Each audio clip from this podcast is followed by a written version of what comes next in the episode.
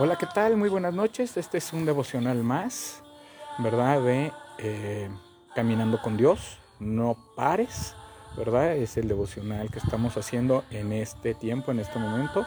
No pares, ¿verdad? Hoy el tema es Lo hice bien. Hoy es este el segundo tema, como ustedes se pueden dar cuenta. El día de ayer no tuvimos devocional porque el día de ayer no pude salir a caminar ni en la ni en la mañana, ¿verdad? Que estuvo llueve, llueve, llueve, un tormentón. Y en la noche, pues, este, pues ya no, no me dio tiempo por las actividades que yo tenía. Y pues bueno, ni modo, pues aquí estamos, ¿verdad? Pero aquí estamos para el segundo tema, en este día miércoles 29, ya terminando el mes de junio, terminando el último mes del, del, de este año. Pues ya es el sexto mes, el sexto mes de este año. Ya vamos a empezar la última etapa ¿verdad? Del camino de este año. Bueno, pues vamos a, a tener este tema con, con mucho gusto el día de hoy. Y este tema se llama Lo hice bien. Dice este devocional, ¿has oído hablar del síndrome del impostor o síndrome de fraude? Es un trastorno psicológico en el que las personas les cuesta asimilar sus logros. El término, acuñado en 1978 por las psicólogas doctora Pauline R. Clance y doctora Susan A. Aimes, se refiere al miedo a exponerse ante la gente y quedar como un farsante. Es un sentimiento que te hace creer que eres inadecuado para una tarea, aunque le estés haciendo bien. Los expertos afirman que 7 de cada 10 personas lo padecen. Y yo era una de esas 7. Es interesante que haya personas en el mundo víctimas de estos pensamientos. En lo personal, después de una entrevista o un concierto solía preguntarme, ¿lo hice bien? ¿Canté bien? ¿Hablé bien? Esto no era porque quería recibir una crítica constructiva para mejorar. Yo pensaba que era un fraude y quería despejar ese miedo con palabras de aceptación y validación. Estos pensamientos o este síndrome me llevaban a pensar de mi vida lo opuesto a la verdad, a lo que soy y valgo según la palabra de Dios. ¿Cuándo fue, ¿Cuándo fue la última vez que te sentiste inadecuada o inadecuado? Hubo alguien en la Biblia que se sintió así. Elías, un gran hombre de Dios que había hecho maravillas y matado a los falsos profetas de Baal. Después de todos sus logros se escondió en cuanto Jezabel mandó a decirle que lo iba a matar, como él había hecho con los servidores de Baal. Elías anduvo un día de camino por el desierto y estaba tan triste que quería morirse. Le decía a Dios, Dios, ya no aguanto más, quítame la vida, pues no soy mejor que mis antepasados. Esto eh, está narrado en, en primer libro de Reyes 19.4. ¿Cómo es posible que este gran hombre, instrumento en las manos de Dios, que es el significado de su nombre, se encontrara escondido en una cueva? Elías estaba enfrentando pensamientos de fracaso. ¿Hace cuánto estás escondido detrás de tus pensamientos? ¿Por qué te rehusas a cumplir el llamado de Dios en tu vida? ¿Cuál ha sido tu cueva? Dios nos creó para ser vencedores, para que nos levantemos por encima de los desafíos que se nos presenten. Dios nos llamó para ser portadores de vida. En la escena citada anteriormente, un ángel se le aparece a Elías y le prepara comida. Esto me hace entender que Dios no solamente conoce dónde nos escondemos, sino también lo que nos hace falta.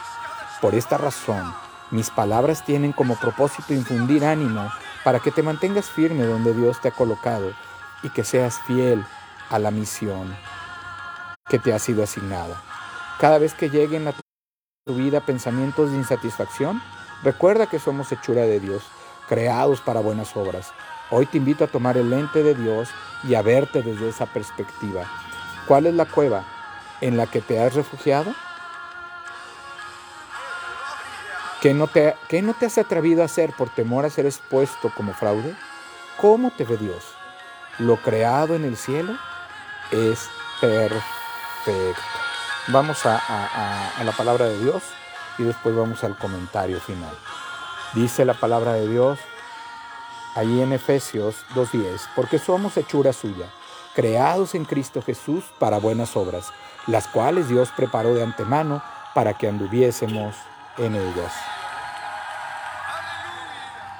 Y ahí, bueno, pues eh, vemos ahí en Primer libro de Reyes 19.4, que ya lo leímos. Dice, y él se fue por el desierto un día de camino, y vino y se sentó debajo de un enebro, y deseando morirse dijo, basta ya, oh Jehová, quítame la vida, pues no soy mejor que mis padres. Entonces, aquí vemos cómo a veces nos sentimos insatisfechos, a veces sentimos que hacemos las cosas que hacemos las cosas mal, que somos un fraude, que verdaderamente lo que hacemos no tiene valor, no tiene importancia, que sentimos que a lo mejor si predicamos, predicamos mal. Si dimos el mensaje, a lo mejor lo dimos mal y por eso las personas no escucharon. O a veces cuando preparamos un estudio, cuando estamos trabajando, sentimos que estamos haciendo las cosas mal porque no salen como nosotros pensamos. Pero Dios tiene control sobre estas cosas. Dios es el que pone el querer como el hacer en tu vida para que tú puedas tener el control en todo lo que tú haces, en todo lo que tú debes hacer y debes creer. Debes creer que Dios, para Dios somos suficiente, porque Él nos capacitó, Él nos ha preparado para buenas obras. Él es el que te prepara, Él es el que te perfecciona, Él es el que te ama, ¿verdad? Él es el Señor Jesucristo, Él es nuestro Dios Todopoderoso que obra para la obra, que obra para que nosotros podamos realizar las obras, porque nos ha hecho chura suya para las buenas obras. Vamos a orar. Señor Dios Padre Santo, Padre Eterno. Señor, no nos si hemos venido ante ti es para agradecerte las bendiciones y cuidados en esta noche, para saber que este día ha terminado y que hasta aquí nos has traído, nos has traído por un propósito y por tu bondad. Queremos bendecir tu nombre, glorificarte en todo tiempo y en todo momento, mi Dios. Y queremos decirte, Señor, que pongas un sentimiento o, una, o un pensamiento, Señor, de, de que somos suficientes porque tú nos has escogido. Tú nos has hecho criaturas tuyas y tú has puesto la obra en nuestros corazones. Tú tienes al Espíritu, nos has puesto al Espíritu Santo para que Él, Señor, nos guíe, nos dirija, nos redarguya, nos enseñe a caminar y perfeccione la obra en nuestros corazones y vidas, que podamos ser llenos de ese Espíritu Santo, que podamos caminar conforme a tu palabra y que Señor podamos sentir que cuando obramos, cuando obramos en ti, cuando obramos en tu camino, cuando te obedecemos, podemos Señor hacer las cosas porque tú nos das el poder, el poder de el poder, el amor y la valentía, Señor, y no un y no de cobardía. Ayúdanos a esforzarnos, a ser valientes cada día, obedecerte en todo, para que tu obra pueda ser de victoria, para que tú puedas obrar y tú puedas hacer tu obra y tú puedas glorificarte en los días, en lo que nosotros hacemos, en lo que nosotros pensamos. Y que en esta semana, que el día de mañana empezaremos ya con campaña de evangelismo, que podamos ser llenos de tu Espíritu Santo, de tu amor y que todo el equipo pueda hacer las cosas, Señor, conforme a como nos has preparado. Danos tu palabra, danos tu amor, hoy y siempre, en el nombre de Jesús. Amén. Dios le bendiga, Dios le acompañe, Dios le guarde hoy y siempre en el nombre de Jesús. Dios bendiga sus vidas y sus corazones en este tiempo, en este momento. Dios siga ayudándolos a caminar en esta vida y en este propósito. No pares, sigue adelante, porque la vida es de los vencedores porque nosotros somos más que vencedores en Jesucristo nuestro Señor. Este fue un espacio de caminando con Dios, caminando con Cristo. Hoy me acompañó Vader, mi perrito, me acompañó en el camino y me siento muy contento de que hayamos ido caminando juntos en esta trayectoria.